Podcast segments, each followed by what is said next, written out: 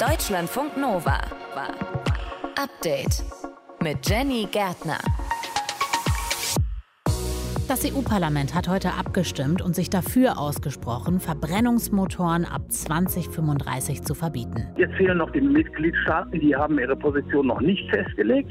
Im Moment sieht das so aus, als würden die gemeinsam dann wahrscheinlich das Ende des Verbrennungsmotors ab 2035 beschließen. Peter Kapern ist das für uns aus Brüssel. Was das EU-Parlament an Klimazielen noch beschlossen hat, hört ihr gleich. Und viele Menschen in Deutschland sind auf Essensspenden angewiesen. 1,6 Millionen Menschen werden von fast 1000 Tafeln hier bei uns versorgt. Aber mittlerweile ist die Nachfrage nach Lebensmittelspenden so gestiegen, dass Tafeln bedürftige Menschen abweisen müssen. Dass Tafeln eine Aufgabe übernehmen sollen, die eigentlich eine staatliche Aufgabe ist, den, den Verdacht den haben wir leider seit Jahren immer, immer, immer wieder. Moritz Wiedhaupt, Vorsitzender der Tafel in Göttingen. Mehr zum Aufnahmestopp gleich hier.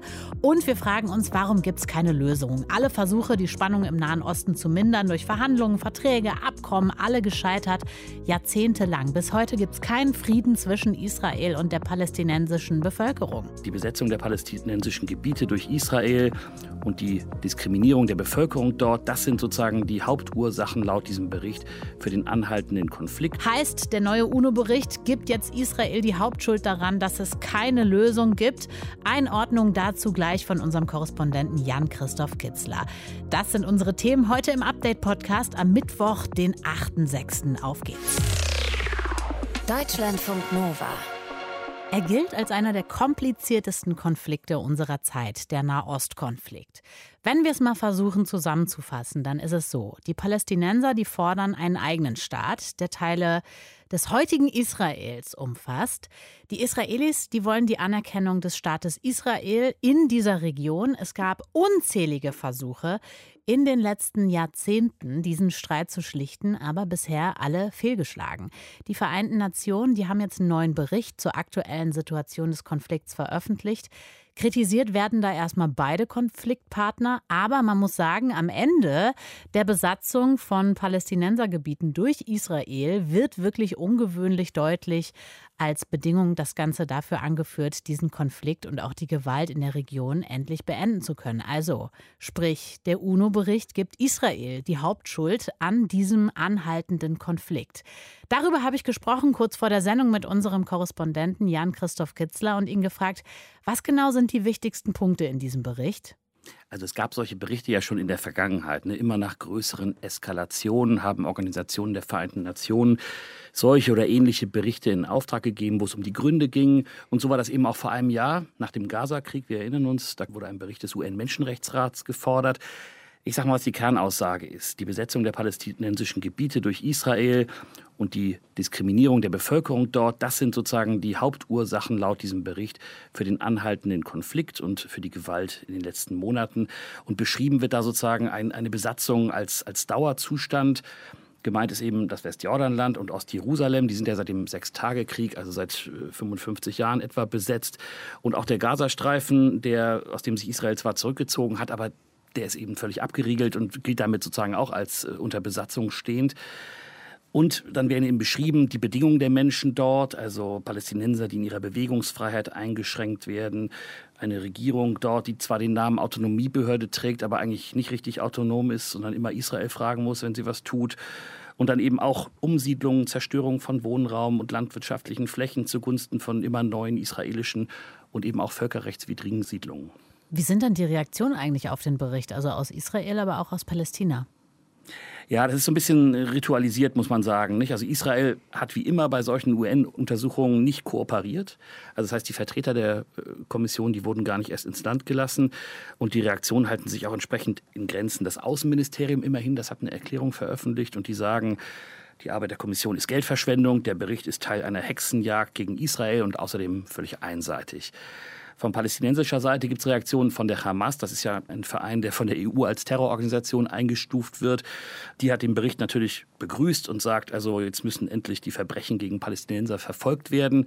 Und es gibt aber auch von der palästinensischen Autonomiebehörde, die also in Ramallah im Westjordanland in Charge ist, eine Reaktion, die sagen, wir fordern so wörtlich ein Ende der Straffreiheit Israels. Also insgesamt keine ganz großen Reaktionen. Dafür sind einfach wahrscheinlich schon zu viele Untersuchungsberichte und auch UN-Resolutionen in irgendwelchen Schubladen verschwunden. Mhm. Ich würde gerne deine Einschätzung wissen. Hältst du denn die Kritik an Israel hier jetzt auch für zu einseitig? Also man muss sagen, dass vor allem Staaten der arabischen Welt die UN und, und ihre Unterorganisationen immer auch nutzen, um sozusagen über solche Berichte und Resolutionen und so weiter auch ihrer Kritik an Israel Ausdruck zu verleihen. Ne? Das wird von, sag ich mal, extremeren pro-israelischen Organisationen heftig kritisiert. Die sagen, also es gibt eine viel zu hohe Zahl an UN-Resolutionen und Papieren, die sich mit Israel beschäftigen. Und da gibt es immer die Kritik, das trägt sozusagen dazu bei, dass Israel äh, eben in deren Wahrnehmung dämonisiert wird und ist insofern schon äh, antisemitisch. Ich finde, man muss das ein bisschen differenzierter betrachten.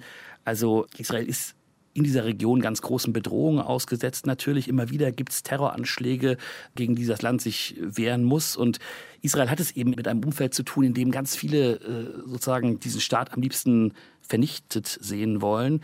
Das ist das eine. Andererseits, und das sieht man ganz deutlich, wenn man äh, unterwegs ist hier, dann, dann sieht man, im Westjordanland ist Israel eben Besatzungsmacht. Und tut erkennbar gar nichts, um diesen Konflikt zu beenden. Im Gegenteil, der Konflikt wird einfach nur gemanagt und äh, die Siedlungen werden ausgebaut. Es gibt jeden Tag neue Zusammenstöße und überhaupt keine Idee, zumindest auch nicht von israelischer Seite, wie man da zu einem Frieden kommen könnte. Mhm. Das heißt, der Siedlungsbau durch Israel, der findet eigentlich die ganze Zeit weiter statt? Das ist hier jeden Tag in den Nachrichten. Also heute Morgen gerade wieder gab es Berichte äh, von zwei Ortschaften, Jalut und Kusra, das ist bei, bei Nablus. Da haben Bulldozer wieder Häuser zerstört von Palästinensern. Es gibt äh, jeden Tag sozusagen neue Berichte über Außenposten bei Siedlungen. Das ist immer das gleiche Schema. Es gibt eine Siedlung, dann gibt es einen Außenposten, der wird nach und nach ausgebaut. Da gibt es dann Wasser und Strom und der wird dann irgendwann selber möglicherweise zu einer Siedlung. Das ist zumindest das Ziel. Es gibt Zerstörung von landwirtschaftlichen Flächen, von Wasserversorgung der Palästinenser und äh, das findet jeden Tag so statt. Und wenn man sich das dann auch nochmal historisch anguckt, 1993, äh, das war zur Zeit der Oslo-Abkommen, da, da lebten im Westjordanland und in Ostjerusalem 260.000 Siedler. Heute sind es um die 700.000, vielleicht ein paar mehr. Also das ist eine, eine Fortschreibung, eine Bewegung und die ist nicht nur mit dem Bevölkerungswachstum zu erklären, sondern das hat System. Wirtschafts- und Klimaminister Robert Habeck ist ja seit Montag auch zu Besuch in der Region. Hat der irgendwie was gesagt zu dem Konflikt? Ja, der hat äh, Israel besucht und, und gestern war er auch in Ramallah. Der hat gesagt, äh, ich fand das ganz interessant, jeder soll in seinem eigenen Hinterhof arbeiten. Israel soll äh, vorsichtig sein, sozusagen, wenn es um Aktivitäten im Westjordanland geht und in Ostjerusalem. Andererseits müssen die Terroranschläge auf Israelis enden. Und er hat aber auch deutlich gesagt, es bringt nichts, immer nur mit dem Finger auf den anderen zu zeigen. Es muss eine Seite einfach einen Schritt mehr machen. Und er hofft so ein bisschen darauf, dass die Kooperation, die es jetzt hier in der Region gibt, in Energie- und Wasserfragen, dass die auch jetzt sozusagen diesen Konflikt irgendwie positiv beeinflussen. Bisher sind die Palästinenser da ziemlich raus. Aber Deutschland will was dafür tun, dass sich das ändert. Das sagt unser Korrespondent Jan-Christoph Kitzler über den neuen UN-Bericht, der die Hauptschuld bei Israel sieht. Deutschlandfunk Nova. Update. Der Krieg in der Ukraine, der dauert nach wie vor an. Vor allen Dingen im Osten des Landes wird intensiv um die Vorherrschaft im Donbass gekämpft. Die Kontrolle über diese Region ist ja das erklärte Ziel Russlands. Aber auch in Kiew, in Odessa oder anderen Orten weiter westlich schlagen immer wieder Raketen ein. Es gibt eigentlich keinen Ort in der Ukraine, der so richtig sicher ist. Und doch gibt es viele Menschen, die sagen, doch, wir wollen zurück in unsere Heimat.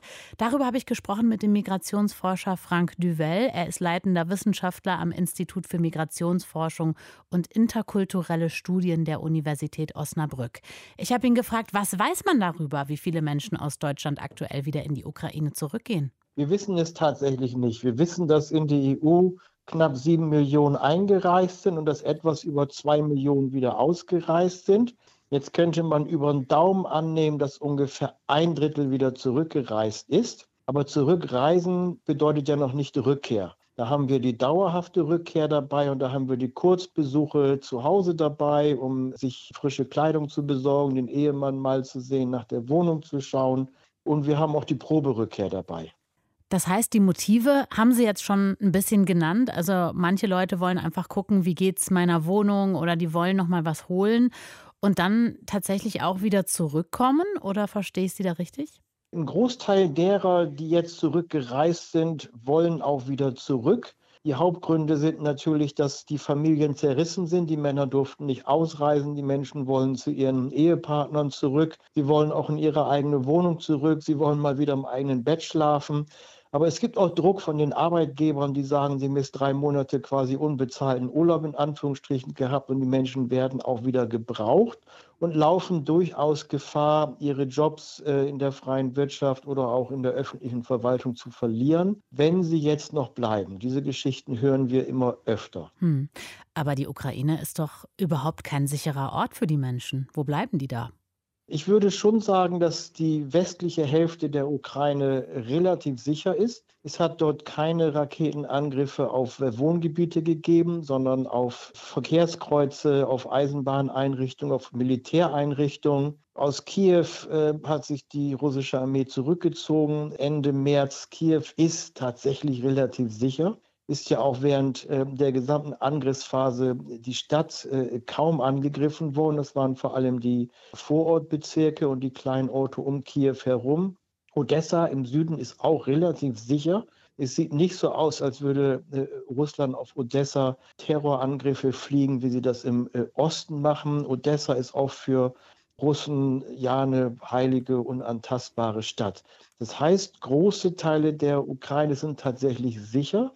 Ein sehr großes Problem ist natürlich die wirtschaftliche Lage. Die Unternehmen haben ihre äh, Arbeit eingestellt, äh, die Hälfte der Wirtschaft liegt brach. Die Menschen kehren also in ein Land zurück, in dem die Wirtschaft äh, da niederliegt, aber auch langsam wieder Fahrt aufnimmt. Sie selber haben den Begriff der Pendelmigration geprägt. Eigentlich läuft Migration doch eher in eine Richtung, oder? Das ist tatsächlich ein lang gehegter Irrtum. Wir haben tatsächlich schon seit 200 Jahren im Grunde genommen dieses Phänomen der transnationalen Migration, der Rückkehrmigration, zirkuläre Migration, Pendelmigration. Und genau das bietet sich im Fall der Ukraine besonders an, weil es ja Nachbarland der EU ist. Dem Auto ist man in, in zwölf Stunden im Land, äh, mit dem Zug dauert es auch nicht viel länger. Die Verkehrsverbindungen stehen alle noch. Ist eine ganz andere Situation, ist auch ein Sonderfall, nicht zu vergleichen mit Syrien und Afghanistan, wo man nicht so einfach hin und auch wieder zurückkommt. Also in die Ukraine kann man zurück, man kann in die EU wieder wiederkommen, nochmal wieder hin. Das ist relativ einfach tatsächlich möglich. Und deshalb haben wir hier diesen Sonderfall der Pendelmigration, diese ständigen Hin und Her. Da werden wir in den nächsten Monaten noch mehr von sehen. Das heißt aber auch, die Menschen müssen sich immer wieder darauf einstellen, von vorne anzufangen, oder? Neue Unterkunft zum Beispiel auch, dann im Aufnahmeland und so weiter. Das ist die Frage. Wer nur kurzfristig zurückkehren will, der wird seine Wohnung sicherlich nicht aufgeben. Wer bei Freunden und Verwandten unterkommt, ist sicherlich auch flexibel. Und das ist ein Großteil der Menschen in Deutschland. Wer sich hier eingemietet hat und seine Wohnung aufgibt, der fängt wieder von vorne an. Aber die, die wie gesagt bei Freunden, Verwandten untergekommen sind, äh, die können im schlimmsten Fall sicherlich äh, ebenso leicht wieder zurückkommen. Was raten Sie denn den Menschen, wenn jetzt jemand überlegt, ich möchte gerne zurück in die Ukraine? Ist das eine gute Idee oder lieber erstmal hier verweilen? Ich würde niemand raten, in den Osten Ukraine zurückzukehren. Wir haben jetzt äh, von einigen Fällen gehört, wo die Menschen nach Kharkiv zurückkehren. Das, die Stadt wird mehrmals am Tag bombardiert, mit Raketen aus Russland beschossen. Da würde ich sicherlich nicht hin zurückgehen, obwohl wir auch das gesehen haben. In Kiew ist fast sowas wie normales Leben eingekehrt. Also die Restaurants haben auf, die Cafés haben wieder auf, die Geschäfte haben auf. Das ist nicht ohne Risiko. Ich würde als Deutscher dort nicht hingehen. Ukrainerinnen, die dort ihren Lebensmittelpunkt haben, äh, mögen das anders sehen. In den Westen der Ukraine kann man sicherlich zurückkehren. Das größte Problem ist da wirklich die wirtschaftliche Lage, der Einkommensverlust. Wovon soll man denn eigentlich leben? Viele UkrainerInnen zieht es zurück in die Heimat. Über die Hintergründe habe ich gesprochen mit dem Migrationsforscher Frank Duvel. Deutschlandfunk Nova. Update. Eigentlich wollen die Tafeln ja für alle da sein. Egal, wo du herkommst, egal an wen du glaubst und egal aus welchem Grund du nicht die Kohle hast, dir selber Essen zu kaufen. Bisher war das auch ganz einfach. Du musstest dich einmal registrieren, dann giltst du als Neukunde und kannst dir eben gerettete Lebensmittel dort abholen. Heute kam dann die Meldung, dass in Hamburg bei der Tafel erstmal Schluss ist damit. Die Tafel da hat einen Aufnahmestopp verhängt. Warum das so ist, welche Folgen das hat und dass das mittlerweile kein krasser Ausnahmefall mehr ist, dazu hat unser Reporter Martin Grinner recherchiert. Es ist nicht das erste Mal, dass das passiert. Anfang April gab es einen Aufnahmestopp für Neukunden bei der Tafel in Leipzig. Kurz darauf war der Andrang in Essen einfach viel zu groß und vor gut einem Monat musste Stefan Opitz, der Vorsitzende der Tafel in Kaiserslautern, vor seiner Ausgabestelle verkünden, wir können jetzt keine Leute mehr aufnehmen, sonst äh, kriegt am Ende jetzt nur noch jeder einen Apfel und, und, eine Banane und einen Salatkopf und das war's dann. Das geht nicht, deswegen müssen wir jetzt einfach die Reißleine ziehen. Wer an diesem Tag zum ersten Mal bei der Tafel in Kaiserslautern Essen holen wollte, der wurde wieder nach Hause geschickt. Hilfe gab es nur noch für die Leute, die bereits registriert waren. Und genau das Gleiche hat jetzt die Tafel in Hamburg angekündigt. Wir haben ja nur das, was wir einsammeln als Spenden. Und wenn da weniger von wird, dann können wir auch weniger rausgeben. Sagt Julia Bauer, Vorstandsmitglied der Hamburger Tafel. Die, das Volumen der Spenden geht runter und das ist das Problem. Dass dort weniger Lebensmittel ankommen, ist allerdings nur die eine Seite des Problems. Die andere, auch in Hamburg, wird der Andrang immer größer. Es ist schon seit gut eineinhalb Jahren zu beobachten, dass die Zahlen steigen. Altersarmut, Leute aus dem Niedriglohnsegment. Corona hat das Ganze natürlich noch befeuert. Und nun durch, die, durch den Kriegsangriff in der Ukraine sind natürlich auch viele Kriegsflüchtlinge dazugekommen. Jetzt die Inflation mit den ja spürbar steigenden Preisen im Supermarkt für alle gängigen Lebensmittel, das ist ein Problem für, für viele, die auch vorher schon, sag ich mal, knapp waren und knapp den Monat nur rumbekommen haben. Die haben bei den Preisen momentan äh, am Ende des Monats einfach nichts mehr im Kühlschrank. Mit ganz ähnlichen Problemen hat auch Moritz Wiethaupt zu kämpfen. Er ist Vorsitzender der Tafel in Göttingen. Seit Mitte März, 16. März als Stichtag, hatten wir ungefähr 900 Personen, die bei uns registriert sind als Kundinnen und Kunden. Als ich gestern Abend nochmal nachgezählt habe, waren wir bei 1800, ich glaube 86. Die Zahl hat sich also innerhalb von nur drei Monaten mehr als verdoppelt. Und in Göttingen sind zum größten Teil Geflüchtete aus der Ukraine dazugekommen. Moritz Wiethaupt kann im Moment noch Neukunden aufnehmen. Damit das aber so bleibt, wünscht er sich vor allem mehr Spenden. Nun, wir tun als Tafel das, was wir immer getan haben, unter veränderten, erschwerten Bedingungen. Wir sammeln Lebensmittelspenden ein. Wir sammeln aktuell Finanzspenden ein, um damit Lebensmittel zuzukaufen und haben seit einigen Wochen jetzt zum ersten Mal und auch als vorübergehende Maßnahme in der Abweichung von unseren Tafelgrundsätzen auch Waren zugekauft im Großhandel sodass wir zumindest fürs Erste äh, sicherstellen können, dass wir niemanden mit ganz leeren Händen wegschicken. Dass genau das, also das Wegschicken mit leeren Händen, jetzt trotzdem in mehreren Städten passiert, oder besser passieren muss, das macht Moritz Wiethaupt sauer. Denn wo sollen die Leute hingehen, wenn sie selbst bei der Tafel nichts mehr zu essen bekommen? Ist eine sehr besorgniserregende Frage, meiner Meinung nach. Ich kann nur hoffen, dass es andere Wege, andere Organisationen gibt, die kompensieren können, was die Hamburger Tafel offensichtlich zurzeit nicht in der Lage ist zu leisten und dass Tafeln eine Aufgabe übernehmen sollen, die eigentlich eine staatliche Aufgabe ist. Das, den, den Verdacht, den haben wir leider seit Jahren immer, immer, immer wieder, dass es irgendein System eingepreist ist, dass sich äh, staatliche Stellen darauf verlassen können dass wir für die Menschen schon da sind. Und ich erinnere daran, wir sind ganz, ganz überwiegend eine ehrenamtlich tätige Organisation. Das sind alles Freiwillige, die das machen. Wenn wir das nicht tun können, in einer Art und Weise, wie man sich vielleicht daran gewöhnt hat, dass wir es tun, dann sind andere gefragt. Dann ist es eine gesellschaftliche, dann ist es eine politische Frage, äh, Menschen in Not zu unterstützen. Wie genau das gehen soll, das weiß er auch nicht. Und auch Julia Bauer von der Tafel in Hamburg meint, sie sei ja keine Politikerin. Klar ist aber beiden, wenn ich sehe, dass, dass Kartoffeln, Salat eine Paprika irgendwie 8 Euro das Kilo kostet, wer soll sich das leisten können? Das geht nicht. Die, die Preise müssen runter, gerade für Lebensmittel.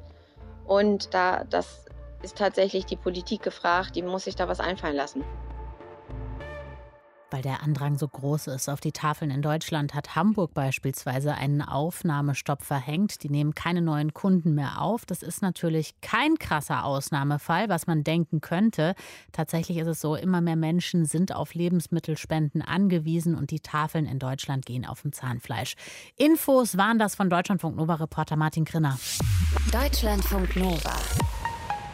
Update. Nur noch acht Jahre Zeit, dann sollen die Treibhausgasemissionen in der EU auf 55 Prozent gesenkt werden im Vergleich zu 1990. Bis dahin ist es ein weiter Weg. Das EU-Parlament, das wollte heute eigentlich ein ganzes Paket mit Maßnahmen beschließen, die diese Emissionen senken. Es war aber ordentlich was los und es wurde am Ende ein bisschen weniger geklärt als geplant. Sprechen wir drüber mit Peter Kapern, der die Abstimmung für uns heute verfolgt hat. Fangen wir damit an. Was wurde in Sachen Verbrennungsmotor beschlossen? Kann ich in 15 Jahren noch einen Dieselmotor kaufen? Also Jenny, ich glaube, das sieht nicht danach aus. Ähm, die EU-Kommission, die hat ja vorgeschlagen, ab 2035 neue ähm, Autos mit Verbrennungsmotoren in der Europäischen Union nicht mehr zum Verkauf zuzulassen. Und das Europaparlament hat sich äh, vor 20 Minuten dieser Position angeschlossen. Damit sind zwei der drei beteiligten politischen Akteure dafür, den Verbrennungsmotor 2035 auslaufen zu lassen. Und jetzt fehlen noch die Mitgliedstaaten, die haben ihre Position noch nicht festgelegt, ähm, werden sie aber in den nächsten Wochen tun. Und dann werden die drei Parlament, Kommission und Mitgliedstaaten zusammen einen Kompromiss schmieden. Und im Moment sieht das so aus, als würden die gemeinsam dann wahrscheinlich das Ende des Verbrennungsmotors ab 2035 beschließen. Okay, also dann gibt es quasi ein Verbot von Verbrennungsmotoren bei Neuwagen ab 2035. Ist es denn jetzt schon beschlossene Sache oder wie geht das weiter? Nee, alles, was hier heute zur Abstimmung stand, teilweise beschlossen worden ist, teilweise nicht beschlossen oder noch nicht beschlossen worden ist. Alles das ist nur die Position des Europaparlaments. Das Europaparlament ist einer von drei Akteuren in der Gesetzgebung in der Europäischen Union. Die anderen beiden, ich habe sie eben genannt, sind die EU-Kommission und die Mitgliedstaaten. Und erst wenn alle drei erst ihre eigenen Positionen festgelegt haben und dann im sogenannten Trilog in ähm, meistens nächtelang sich hinziehende Verhandlungen zu einem gemeinsamen Ergebnis kommen. Erst dann ist so eine Sache in Europa beschlossen und besiegelt. Es dauert also alles noch ein bisschen. Hm. Trubelmäßig war ja heute auch einiges los im EU-Parlament. Ähm, was ist da heute passiert? Ja, allerdings, das waren Szenen, wie ich die im Europaparlament nur selten erlebt habe, eigentlich noch nie erlebt habe. Äh, schauen wir nochmal zurück. Also ähm, es ging ähm, konkret um die Reform des Emissionshandels. Das ist ähm, ja das Kernstück des europäischen Klimaschutzes. Da hatte die Kommission vorgeschlagen, den Emissionshandel zu verschärfen, damit wir schneller Richtung ähm, 55 Prozent CO2-Minderung kommen. Im Europaparlament gab es zwei Schulen. Die einen sagten, nein, wir müssen das, was die Kommission da vorschlägt, noch übertreffen. Wir müssen noch schärfer vorgehen. Und es gab eher wirtschaftsfreundliche Abgeordnete, die gesagt haben, nee, jetzt gerade haben wir so eine tiefe Wirtschaftskrise, lasst uns der Industrie noch ein paar Jahre Luft zum Atmen lassen jetzt doch nicht so loslegen beim Klimaschutz und dann in ein paar Jahren die ganze Sache ähm, verschärfen. Und ähm, diese beiden Positionen, die haben heute versucht, ähm, unter einen Hut zu bekommen bei den Abstimmungen im Europaparlament. Und siehe da, das war nicht möglich. Plötzlich gab es keine Mehrheit mehr für irgendwas. Weder für einen schwächeren Klimaschutz noch für einen schärferen. Und nun fängt das Ganze wieder von vorne an. Die Sache geht zurück in die Ausschüsse und da wird wieder versucht, einen neuen Kompromiss zu schmieden. Okay, das heißt, äh, es wurde wild diskutiert, eine Mehrheit gab es nicht und jetzt äh, wird neu ausgeknobelt. Das Parlament wollte ja heute eigentlich auch noch über weitere Maßnahmen abstimmen. Wie sieht es da aus? Naja, einige sind angenommen worden, einige sind vertagt worden, weil sie sehr eng mit der Reform des Emissionshandels ähm, zusammenhängen. Beispielsweise gibt es ja den Plan, ähm, in der ähm, Europäischen Union eine Grenzausgleichsabgabe einzuführen, um die europäische Wirtschaft vor Konkurrenz aus Ländern zu schützen, wo weiter schmutzig produziert wird und es keinen CO2-Preis gibt. Das ist dann gleich mitvertagt worden. Andere Dossiers, beispielsweise die Einbeziehung ähm, der Luftfahrtindustrie in den Emissionshandel, das ist an, angenommen worden. Also die Sache ist teilweise so abgelaufen, wie sich das die Europaabgeordneten vorgenommen haben. Und teilweise müssen sie nochmal in eine Warteschleife gehen und gucken, dass sie bessere Kompromisse finden, die dann auch die Zustimmung der Mehrheit des Plenums finden. Ja, es gab ordentlich Streit um die Reformen des EU-Emissionshandels.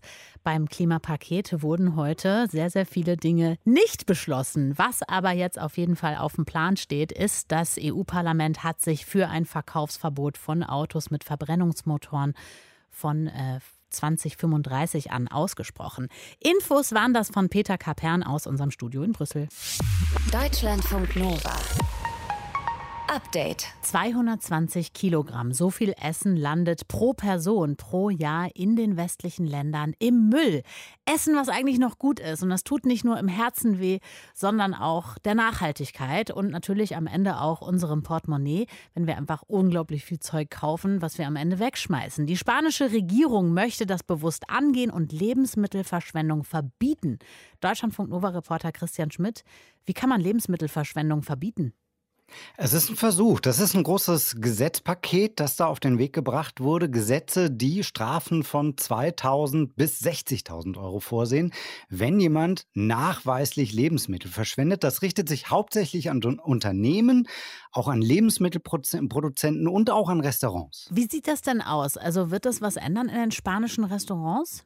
Ja, sichtbar erstmal sehr wenig. Also nach dem Gesetz sollen zum Beispiel Restaurants und Kneipen den Gästen so kostenlose Doggy-Bags anbieten. Ne? Also wenn du alles nicht ganz aufgegessen hast, damit du dann das Zeug mit nach Hause nehmen kannst und nichts wegschmeißen musst.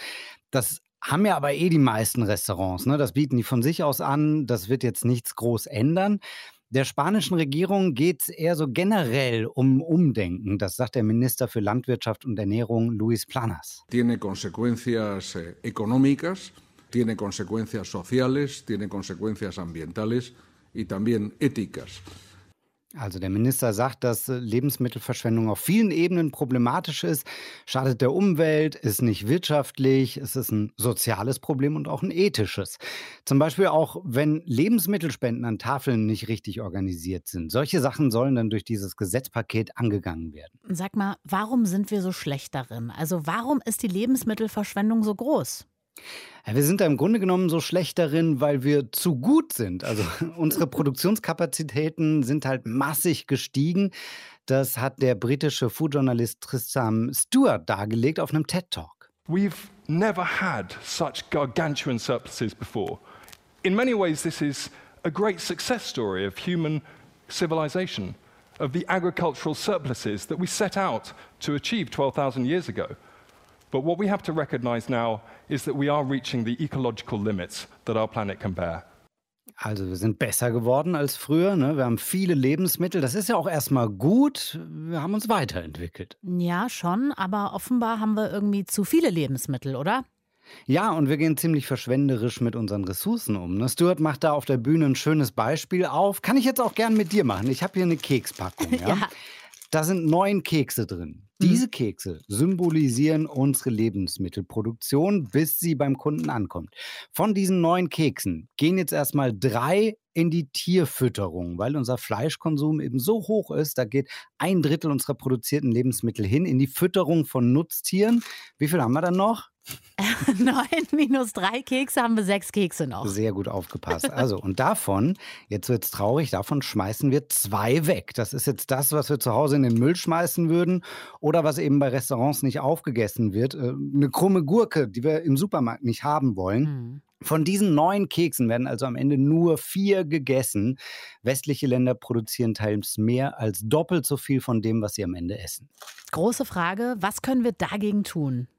Also solche Gesetzpakete wie in Spanien, die helfen schon mal. Frankreich und Italien machen das ähnlich. Es gibt zum Beispiel riesige Fabriken, die Brot backen und die schmeißen vorne und hinten die Endstücke vom Brot weg, weil die nicht so gerne gegessen werden. Hast du vielleicht auch schon mal beim Toastbrot gesehen, mhm. dass da gar keine Endstücke sind. Ja. Frische Sachen, die man essen könnte, landen dann also schon vor dem Verkauf im Müll. Sowas müssen Regierungen dann eben regeln. Aber wir Verbraucher müssen natürlich auch ran. Ne? Wir müssen besser planen sparen beim Einkaufen, weniger wegschmeißen am Ende, krummes Gemüse kaufen hilft auch. In Köln habe ich mal Aufnahmen gemacht in einem netten Sushi-Restaurant. Die haben ihr All-You-Can-Eat-Angebot umgestellt. Also wenn Leute zu viel bestellt haben und nicht aufessen, dann müssen die Strafe zahlen. Hört sich jetzt erstmal hart an, ne? kommt aber bei den Kunden gut an. Das sagt Elise aus dem Service. Dann passen Sie mir auf, was Sie bestellen möchten und das nicht zu viel auch zu bestellen. Wirklich so, also einfach aufpassen, was, was, man, was man isst und wie man das auch isst. Also sich bewusst machen, dass Essen selbstverständlich für uns ist, aber trotzdem immer was Besonderes sein sollte. Im Kampf gegen Lebensmittelverschwendung hat Spanien jetzt ein Gesetz auf den Weg gebracht, was verhindern soll, dass zu viel Essen im Müll landet. Infos waren das von Christian Schmidt aus dem Deutschlandfunk Nova Team. Deutschlandfunk Nova. Update. Immer Montag bis Freitag auf deutschlandfunknova.de und überall, wo es Podcasts gibt. Deutschlandfunk Nova